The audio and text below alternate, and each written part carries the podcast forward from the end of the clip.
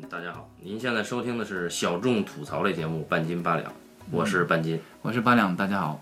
最近大家都在忙着看这个北京电影节的展映影片，我也很想去看，但是，但是为了生活，没有去得成，嗯，于是我就只好在电脑上看那几部片子。哦，而这几部片子其实还是蛮蛮过时的片子了，也是，都是年初就已经出了 BD，呃，我们现在才看到。这个其中有一个曾经盛传会在北京电影节大银幕放映的，但是跳票了啊。而这个片子本身呢，是用派纳维森七十毫米拍的，著名的昆汀·塔伦蒂诺导演的新作《八恶人》。哇，这个片子真的有有过去电影节放的打算，有有，就像去年《江狗》一样，啊，都跳票了，但是江狗最后，剪辑上映了是吧？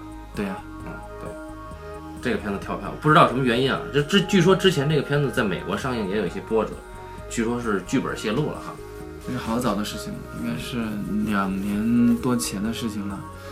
嗯，昆汀当时把他的剧本通过经纪人发到电影公司，啊，总共说是只有六到七个人看过这个剧本吧，嗯这个剧本就泄露了。昆汀因此而对这个电影公司很不满意，就是说他其实很很想拍，他要继续拍他的西部片吧。这哥们儿其实很喜欢拍西部片，然后泄露之后呢，他就说他不拍了。嗯。不拍了之后又又过了几个月，到了应该是冬天的时候吧，他找了一个剧院，还找了个类似于我们中国的小礼堂的地儿吧，还是个什么教堂之类的地儿，他要搞一个八人的剧本朗读会。嗯，唯独啊，啊，对，就是把这个剧本给读一遍，看看观众，好像是两百来个参与者吧，他是公开招募的参与者，应该是来两百多个人，嗯、两百多个人跟他一起花了一个晚上的时间把这个剧本给读完了。读完之后呢，观众的反应还不错。嗯，就这帮参与者剧本朗诵会之后呢，都觉得，哎，你这故事其实挺好，啊，要不你还是拍吧。然后他一看，哎，又来了精神，又觉得，哎，写个剧本不容易，对吧？嗯然后大家既然反响不错，为什么不拍了？然后他又，他又打脸，把它拍出来了。哎，这里很有意思的一个信息就是你提到观众通过剧本唯独会认可的这个剧本。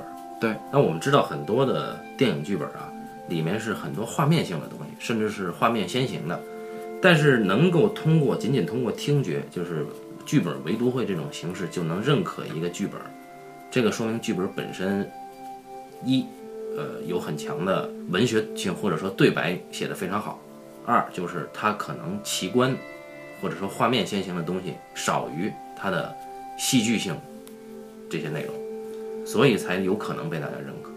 呃，也有这个可能吧。呃，我记得是知乎还是哪哥们儿对这个剧本的这个唯独会写过一个文章，好像是他参加过这个哎呀，呃这个很高端这个剧本的朗读吧，好像是有有有一个哥们儿写过他这个经历。我就是那个时候我才知道，哦，这哥们儿还有还有这种办法。好，读完就拍了，就冰天雪地里面拍，在加拿大还是在哪儿拍的？它是小公司维恩斯坦出品。对，在加拿大的那个某一个冰天雪地的山林子里面把它给拍了。嗯，呃，拍完之后呢，上线之后的反响倒是很奇怪啊，就是票房呃一般不说了，电影人那边的口碑也不是特别的乐观。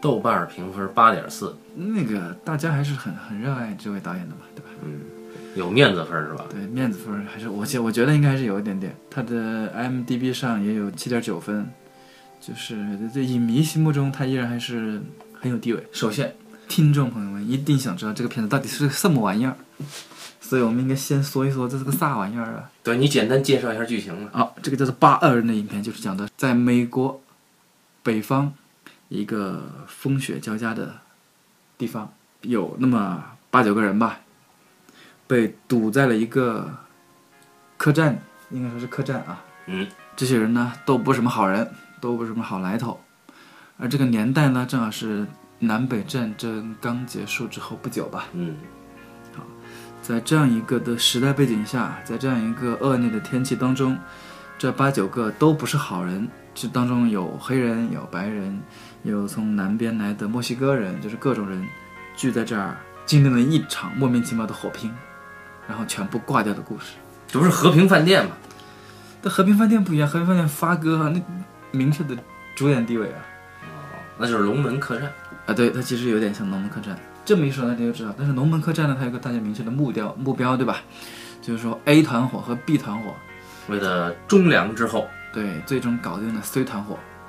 然后其实还是一个，呃，明确的侠义故事啊啊，有正义的一方，大家知道，有正有邪，一个侠义故事。但是八二人一听名字就知道没好人啊。啊，就没好人。你看港版的翻译叫做《冰天雪地八恶人》，对，这个片子全那个胶片的版本是一百八十二分钟，看得我快崩溃啊。当时我分了三次还是几次才把它看完。你看，这就是你对他评价不好的原因，是因为你没有完整的观看体验。我一口气看完的但是我还是给了四颗星推荐啊。啊，它有很多值得呃学习和参考的地方。豆瓣上有一个评价获得了很多的有用的推荐啊，这个评价是这样说的：看的时候觉得它是个索然无味的故事，但是乐开开心心看完之后想来想去，它确实是一个索然无味的故事。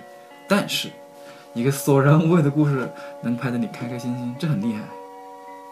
那当然我们就不说这到底是黑他还是没有黑他了。这种评论就不太负责任，对就索然无味四个字就就不负责任。这明显你觉得他是索然有味，对不对？对对对对，你赶紧说一说他的有有有趣的地方在哪儿，不然你说像我这么解释一番之后，听众朋友们这个事儿早就已经关把节目给换换换掉了。不要换，不要换啊！听我说啊，首先刚才八两提到了剧本围读会这件事儿，我再接着这个茬儿说哈、就是能够通过剧本围读会认可一个剧本，这说明剧本本身很优秀，那这是第一。第二，啊，no，通过一个剧本围读会，大家觉得好，其实只能说这个故事很优秀，很难说是因为这个剧本很优秀。没差别，故事是通过剧本剧作去实现的嘛，对吧？当然，你可能质疑它具体的剧作方式啊，但是我是觉得是这样，就是有意思的一点在于，极端的环境把几拨人困在了一个封闭空间里，而这几拨人呢互相憎恨，又没有好人，这里就诞生了一个极端的情境，就是所有人要么为了利益。要么为了生存，要么为了自己的信条，必然会发生极强的戏剧冲突。那么大家看就看你怎么在一个封闭空间里解决掉所有的恩怨，包括什么种族观念、价值观念，以及每一个人之前的一些这个政治观念的冲突。这样的话呢，就第一，你感觉像看话剧一样。大家都知道话剧看起来是很过瘾的。那么电影呢，又赋予了话剧本身不具有的一些魅力，对吧？所以我觉得这是第一大好的地方。它本身也是不能叫做索然无味啊。它第二大好的地方呢？第二大好的地方就是它不是话剧，这个片子应该是分成五到六个章节，我具体几个我忘了啊。然后它到第三个章节的时候，他们才进入到这个封闭空间里。前两个章节是在，就是我们有冰雪奇观，对吧？首先第一个镜头，一个昆汀很喜欢用的视觉的花招，从一个特写拉出来是个十字架，再往后一升，就看到远处来了一辆马车，啊，冰天雪地，一个十字架下面一辆马车匆匆经过，这个有范儿啊，不觉得吗？没有觉得啊。他主要是你知道为什么没有觉得吗？是因为他那个十字架呀，太 low，不 low 啊，它那个十字架太惨了。就是你看，整个白茫茫的雪地里面吧，其实就一个十字架是吧？啥也没有啊。当然了，他那个还不是个，好像不是个平原吧？我记得好像是，他们有一个丘陵起伏之类的一个地形。呃，所以它，所以他那个十字架耸在那儿的时候，他那种。我知道他想给人一种什么样的感觉，就是一种，你不说是，呃，突然来一种宿命感，或者是突然有一种给人给给人一种这个命定的印象，对吧？嗯，突然给人那种感觉，但他那种感觉给的不够，还不够 low，他要么就应该给的更加的 low，要么是不是可以给他更加的霸气，会不会更好？没觉得。呃，你可以接着说他的第三个好吗？这个第三个好啊，其实是在于打动我的地方是在于那封信，啊，就是塞缪尔·杰克逊扮演的这个黑人赏金猎人，他怀里自称揣着一封是亚伯拉罕·林肯亲笔写给他的信，啊，他跟林肯是笔友，对，他们是笔友关系，对吧？但是呢，在客栈里面，这封信的真实性遭到了质疑，而黑猎人本身也否认了这个信的真实性，他承认这个信是他伪造的。然后我就一直等着这个东西什么时候再来一下。果然到了结尾的时候，所有人都挂掉，黑猎人和这个即将上上任的警长也要濒临死亡的时候，警长提到我能不能看一看林肯写给你的那封信。然后白人警长读这封信读完以后，说了一句：“哎，其中这个林肯他媳妇叫他这一段写的真是好啊。”然后两个人挂掉了。白警长呢，把这个信揉成了一团废纸。全篇结束，哎，这个是非常打动我的地方。后来我我看到这个讨论哈，不管是知乎啊还是豆瓣，很多人都在问这封信到底是不是真的。我觉得不重要，它有可能是真的，有可能不是真的。不管是真是假，这封信都足以支撑起整个影片了。如果它是假的，那它悲壮色彩更浓。就是这个黑人想要在他没有话语权的这么一个社会生存下去，他要不断的。用这封信来支撑他自己，它是一种信念。但是到最后，这封信被质疑了之后，同时又经过了一系列的反转冲突，哎，这封信又被白人认可，这就其实是一种想象性的弥合了，这就很感动。但是如果这封信是真的，那就更可悲了。就是他这封信明明是真的，他要当着大家的面说他自己是假造的。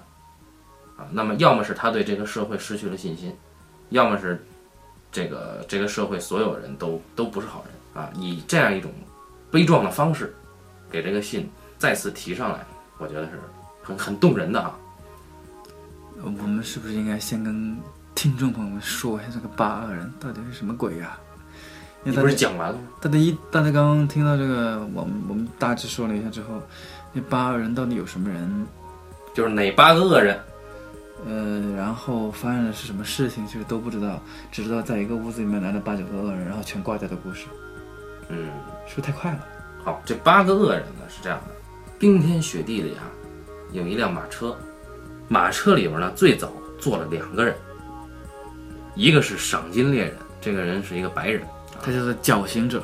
对，因为什么叫绞刑者呢？大家都知道啊，美国呢在有一段时间是存在一种。默许的制度叫赏金猎人制度，因为美国的当时的法制以及执法人员的不健全，呃，所有的罪犯他是抓不过来的，尤其是在西部啊，就出现了赏金猎人的制度。也就是说，我通缉令上这个人，无论是活活的还是死的，只要你把他给我带过来，带到这个警察局吧，你就能够得到相应的赏金。按照这个人这个犯人的罪行。他是和他的赏金通缉的赏金成正比的，罪行越深，赏金越高。人送绰号“绞刑者”的这个老白人赏金猎人，为什么叫绞刑者呢？因为这个人很有趣，他喜欢把自己抓住的犯人活的带到通缉他的警察局那个镇上，然后亲眼看着这个犯人被绞死，整个过程结束之后他才离开。听起来很残酷，嗯，然后他也一直坚持着这个原则。所以他被称为绞刑者，对江湖上赫赫有名。哎，然后这个马车里面呢，最早坐的两个人呢，一个是他，还有一个是一个女犯人。这个女的赏金啊一万美元，是这个绞刑者手里的阶下囚。对，绞刑者正要把他送到那个一个叫红石镇的地方，对，送那个地方去执行绞刑。哎，这个时候呢，路上来了一个拦车的。他说：“我想搭车。”这是一个黑人赏金猎人，由塞缪尔·杰克逊扮演。这个人呢，叫做沃伦少校，被称为少校。为什么少校呢？在南北战争时期，就是刚刚过去，大概有个不到十年，也就是啊。那么这个黑人少校呢，他是北军的骑兵少校，身手了得啊。他呢，在战争结束以后呢，也做了一名合法的赏金猎人啊，甚至还是什么这个法庭的。什么执法警还是什么成员之类的啊，有一些公共的身份。然后这个人呢，拎着三具尸体说：“我也要搭车。”哎，这三个尸体呢，加在一起的赏金是八千块。然后他呢，也要把他们带到红石镇去领赏。然后这车夫拉着这辆车往前走啊走啊走啊走啊。路上的时候，这个白人呢，就跟那黑人说：“说我早就听说过啊，你有一封林肯总统亲笔写给你的信。”啊，能不能让我看看？哎，这个黑人就拿出来了，也很骄傲的交给了这个白人。白人读完了以后说：“哎，这个什么玛丽陶德，就是林肯的媳妇儿叫他睡觉，这这块真是太好了，我很嫉妒。”这个时候呢，这个白人的阶下囚那个女犯人呢，朝着这封信吐了一口唾沫，啊，然后黑人一怒就把这个女犯人打下了车，啊，那么这个女犯人呢，自始至终呢对这个黑人冷嘲热讽，啊，总是 nigger 啊、黑鬼啊、黑鬼的叫他。那么再往后再往前走呢，就是出现了一又一个搭车人，这个人呢自称是即将要到红石镇上任的警长，啊，执法官。也就是说呢，这个黑人赏金猎人和白人赏金猎人都要把这个犯人交到他手里才能拿到钱，是这样一个关系。对，所以他们就不得不带上了这个警长一起上车。这车上就现在有四个人，这四个人呢，就因为南北战争的问题发生了很长的一段争执。对，因为你看这四个人的身份，一个是白人，一个是黑人，那个但是在北军作战，然后另外那个警长呢是是个白人，对吧？那个警长呢，他爹南军吧？对那个警长呢，他爹是南军一个很有名的军事将领。啊，对，啊，然后他们呃就是有过一次行为，还是就是算是恶名昭著，在北军看来，对对，所以这三个人算的，现在现在算的是立场不同，哎，不仅肤色不同，在南北战争的立场也不同。对，好，我们听众朋友们只需要知道这个就行了，好，因为这会儿已经有四个人了。那么这这辆马车不能再往前走了，要过夜。那么他们就暂时停到了一个歇脚的驿站。这个驿站呢，男女主人呢都不在家，这四个人呢就住进去了。哎，这个驿站里边呢，已经有三个人了，其中一个是一个老头儿，这个老头儿呢叫做将军，是个将军，他是个南军的将军，南方军的将军。嗯，哎，他呢来找他的儿子，到怀俄明州这块儿来找他的儿子，因为他听说他儿子最后露面的地方是这儿。另外一个人呢是个牛仔，啊，也不知名啊，总之我们就管他叫牛仔啊，他就看起来像个墨西哥人。他就神神秘秘的在号称自己在写他的传记，他就在一边儿。另外一个人呢是个墨西哥人，是帮这个驿站的老板娘打下手的，又管喂马又管炖菜，这么一个墨西哥人。还有一个人，其实不止三个人，还有一个人自称绞刑官。对啊、对，这里边还有一个人是由蒂姆·罗斯扮演的，一口英国口音啊，他自称呢他是这个红石镇的绞刑官，也就是接下来他要亲手把这个女犯人给绞死。那么车上的四个人和客栈里的四个人就凑齐八个人，我觉得后面的故事就没什么好讲的了，因为后面再讲的话，就剧透了。就，就相当于是谁打死了谁，谁又把谁打死，然后互相之间又火拼，又把谁打死。但是我们需要交代，他们来的这个驿站是一个机关，是个圈套。它就跟龙门客栈一样的嘛，呃，对，这就跟龙门客栈是一样的，相当于驿站里面，在他们在马车带着这四个人来到这个驿站之前的几个小时里，嗯，驿站里面发生了一场火拼，由这不能叫火拼，这叫命案。命案，对，由我们的前林塔图姆大哥，嗯，带的一个帮派，他的帮派成员是谁呢？就是那个墨西哥人 Bob，嗯，号称是就是之前说是给驿站老板打下手那个人。对，墨西哥人，Bob，然后带着那个西牛仔哥，对，带着一个牛仔，以及带着这个绞刑官。绞刑官，就冒充的，对冒他们他们他们那三个人全是假的啊，一共四个，人，一共四个人冲进了这个驿站，然后把驿站真正的主人全杀光。全杀光，然后呢，最后他们留下了将军一条命。对，因为将军呢，驿站里面你要是救他们四个人不太合适嘛，对吧？对。然后他把将军的命留下来，让将军配合他们工作。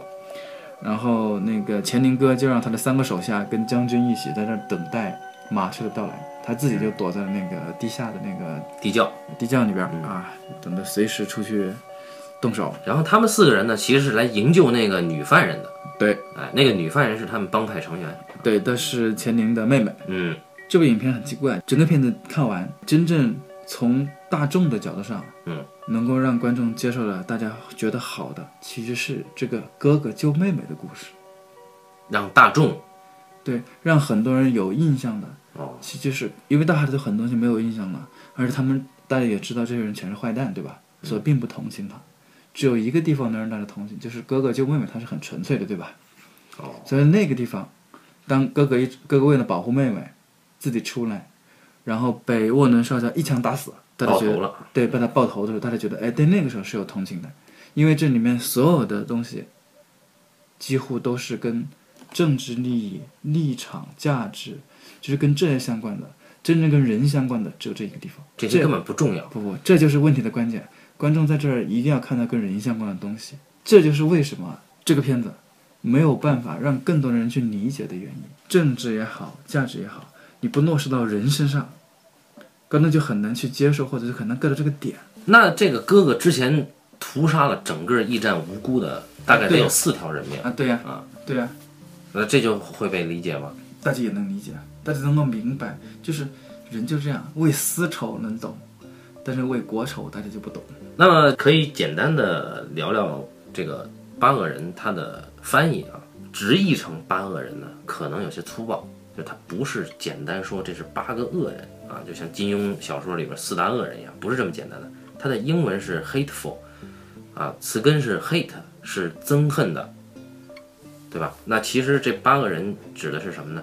指的是八个，要是我翻译的话啊，那就是八个充满的怨恨的人。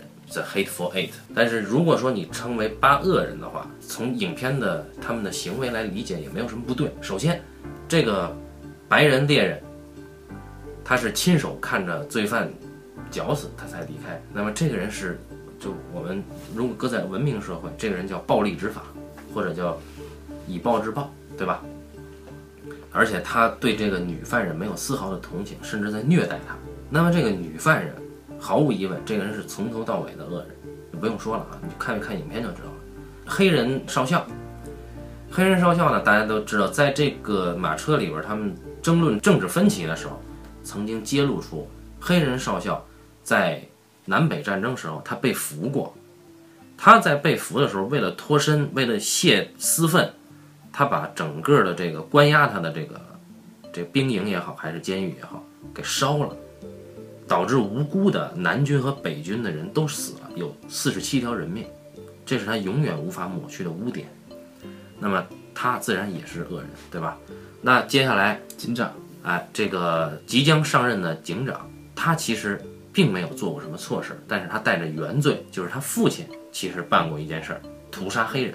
那他呢，极端崇拜他的父亲，从他言谈话语里，他对黑人极其的不屑。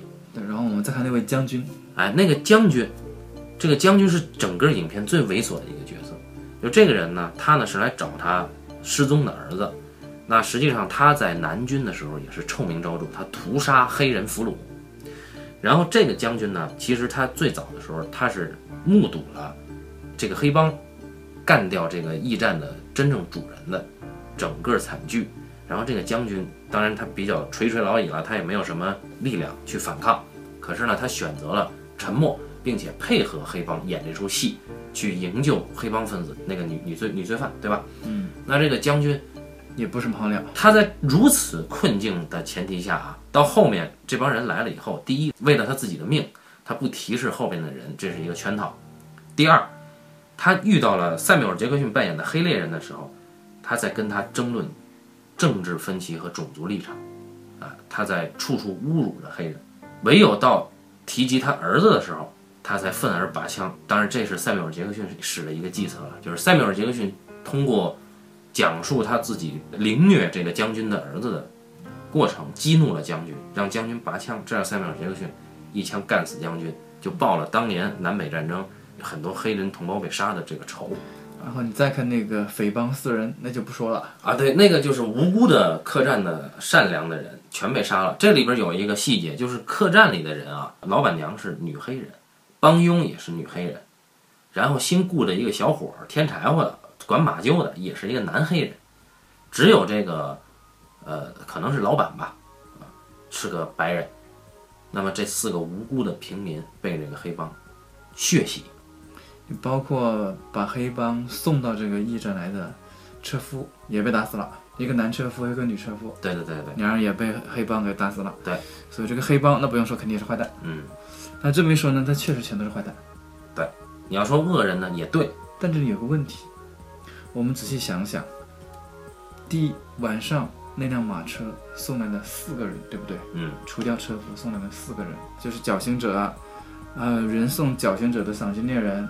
沃能少校、警长，还有那个女犯人，一万美元的女犯人，这是四个坏蛋，对吧？嗯，来了。车夫我们先扔开不算。然后在现场有那个帮派成员里面露在明面上的有三个帮派成员，吧？对对，墨西哥仔，墨西哥仔，然后牛仔，牛仔，呃，绞刑官，对，三个坏蛋，然后再加上一个将军，对，然后地窖里面还有一个乾宁哥，嗯，那实际上是九个人，为什么他叫八恶人呢？地窖里的没算呢。就就官方海报哈，我们看官方海报，就是大家关于这个八个人到底是哪八个，其实在网站上一直都有分歧。但是从官方海报来看，呃，八个人应该是没有那个钱宁查图姆的吧？因为钱宁哥出场就被一枪给崩掉了，是吧？呃，他先崩掉了塞缪尔杰克逊的蛋蛋，然后他被塞缪尔杰克逊爆头，对？嗯，就八个人确实就是呃，如果从海报上看的话，就是马车里边的四个人，加上将军，再加上前面进入到客栈打幌的设圈套的三个人，这八个人其实比较好理解啊，就在整个封闭空间里都是这八个人之间的互动。呃，钱宁哥他们就是在地窖呢，他没有什么主要的行为。八个人讲的是这一个封闭空间里面相处的八个人。也有人分析说，这个昆汀一直喜欢这个港台片，尤其是胡金铨，所以这个片子有可能向《龙门客栈》致敬。这个我倒觉得有点遥远，因为我第一次听这个片子是啊，我们一个朋友啊，一位导演朋友，他在这片子上映的时候正好在北美，然后就去电影院看的。嗯啊，看完之后他的评价就是说，呃，算是他正常水准，说是昆汀的正常水准，然后呢不算多优秀，嗯，就是跟之前的相比好像缺乏点力量，这也不糟，只能说他是中庸。但是这里面他也提出了几个很有意思的问题，他也很好奇，就是有点他不明白，就第一，为什么你要用它是六十五毫米还是七十毫米的胶片，嗯去拍一个室内的戏？它不是全室内啊。它的绝大部分都是室内啊，而且室内也一直这么拍。你要你要那样做，你可以室外拍，室内不拍就可以了。为什么室内的时候依然用那个，依然用那个胶片拍了？这导演他就电影理想是这，你要说姜文拍这个叫什么一步之遥《一步之遥》，不也是七十毫米吗？里里边有好多室内戏，室外戏还不如室内戏拍，他不也用七十毫米？哪儿那么多废话呀？第一个问题 pass，那你不能仅仅说人家的兴趣爱好，人家花钱的好吗？这个东西，我我是说那个昆汀啊，啊，他问的这个胶片他花多少钱啊？从成本上考虑，他肯定是有原因的。这他不能用这个去说服他的资方，说我就是想要这个首先电影产业上胶片在消亡嘛，啊，啊，用一个七十毫米的胶片来爽一把爽一把，这不是很正常的事儿吗？昆汀是个白羊座，我们考虑问题直线一点。啊，那倒也是，那倒也是。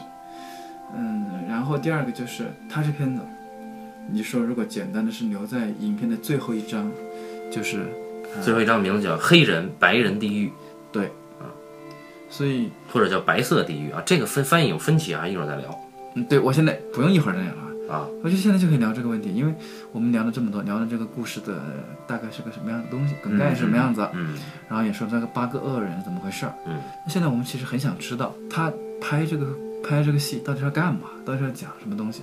因为我看那圈儿之后，嗯我大致知道他想讲什么，他依然是停留在讲这个黑白冲突是吧？对种族种族偏见这个基础上的。但是我们知道，像他这种这个研究这个研究这么多年的人，你不可能说永远都是研究在说是简单的一个是正义与否的方向上。你不可能说弱势的一方就一定是正义的，对吧？你不可能说黑人就一定是受了欺负，所以我应该站在他这边，这不可能。嗯对吧？他一定是有更深层次的，或者是说，呃，更丰富的东西在里面。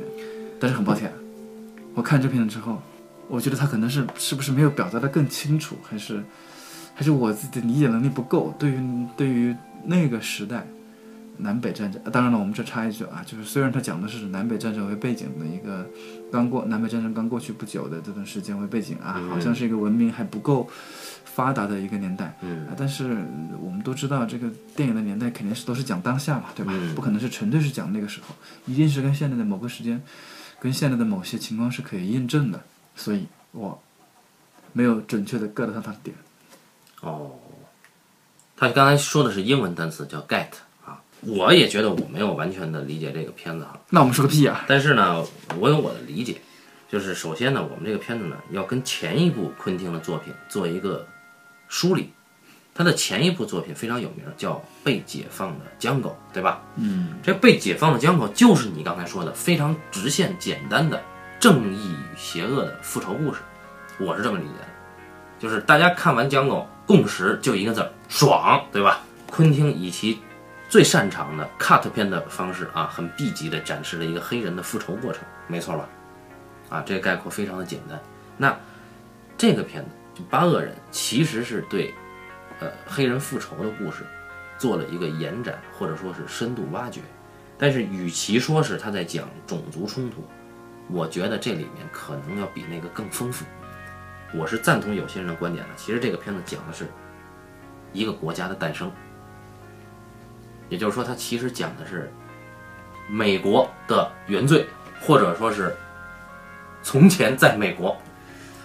这么高大上，这我必须要听一听啊！首先，虽然美国独立宣言之后美国成立，但是它是联邦州联邦制，是吧？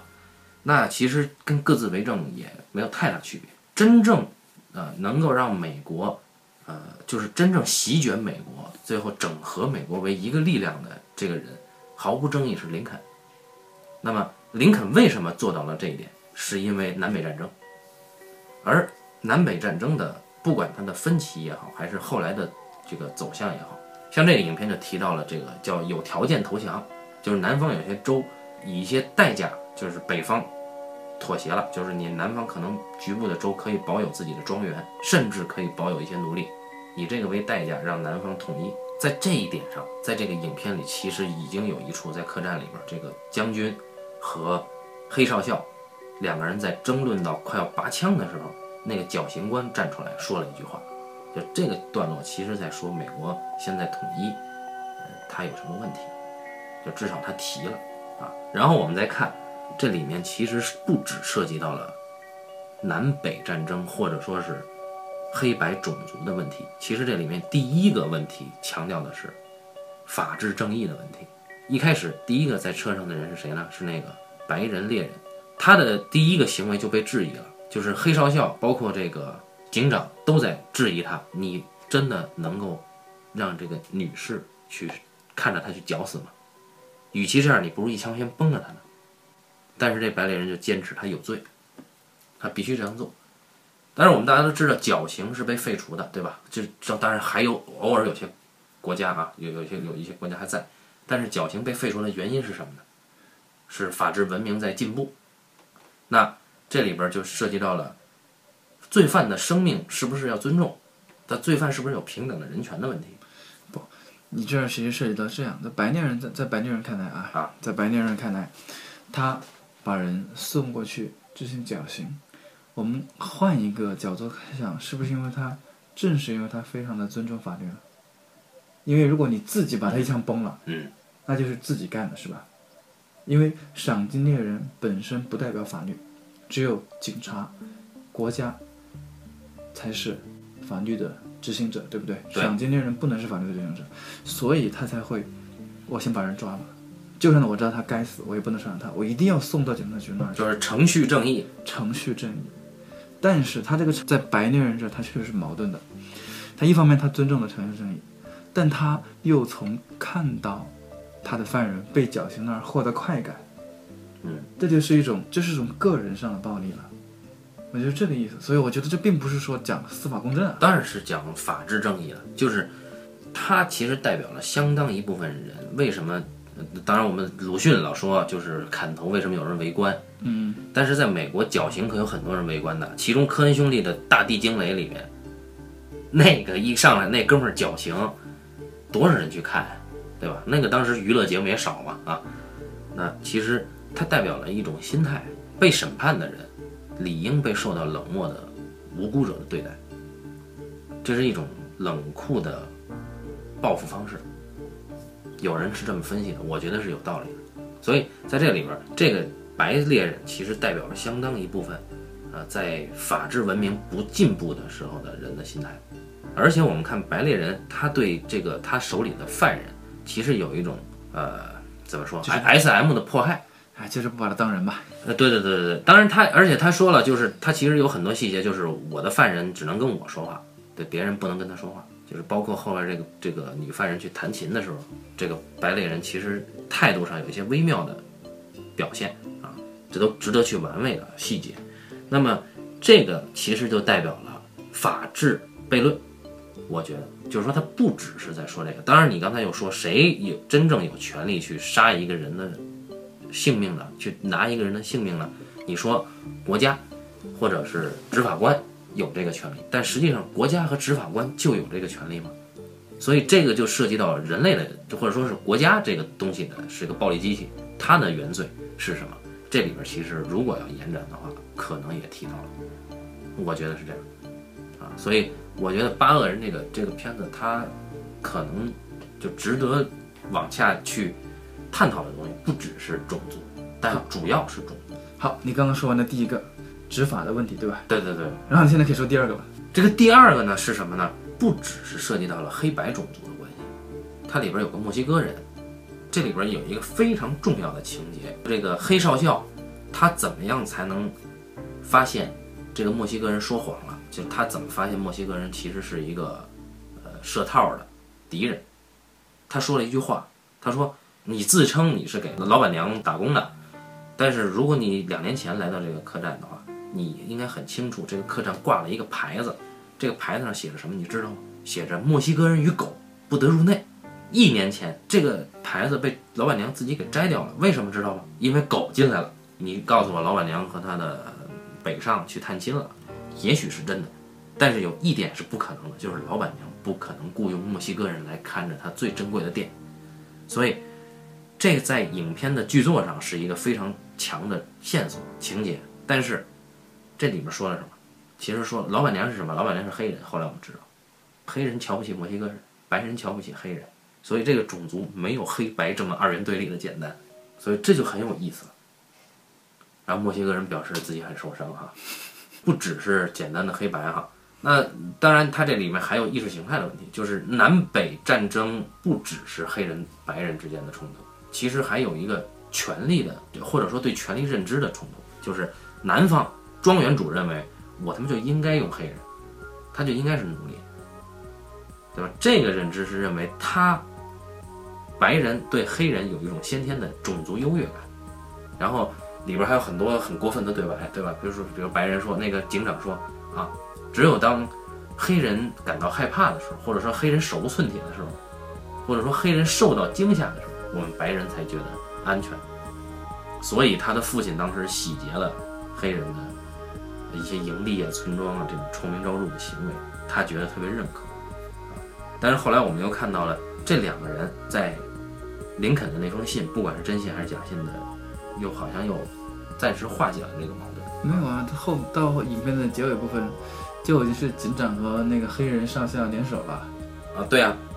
但是他们其实泾渭分明的嘛，你没看那个，呃，警长是最后是从床上下来的嘛，俩人要真死在一张床上，哎，在空间上是俩人真的是黑白合合了哈，但是哥们下来了，哎，而且而且很欣赏的一点是，最后这个白人警长把这个这封信给传成了烂纸团儿，就给扔了，然后到这儿黑场了，哎，这个我觉得特别好，就不管这个信是不是真的。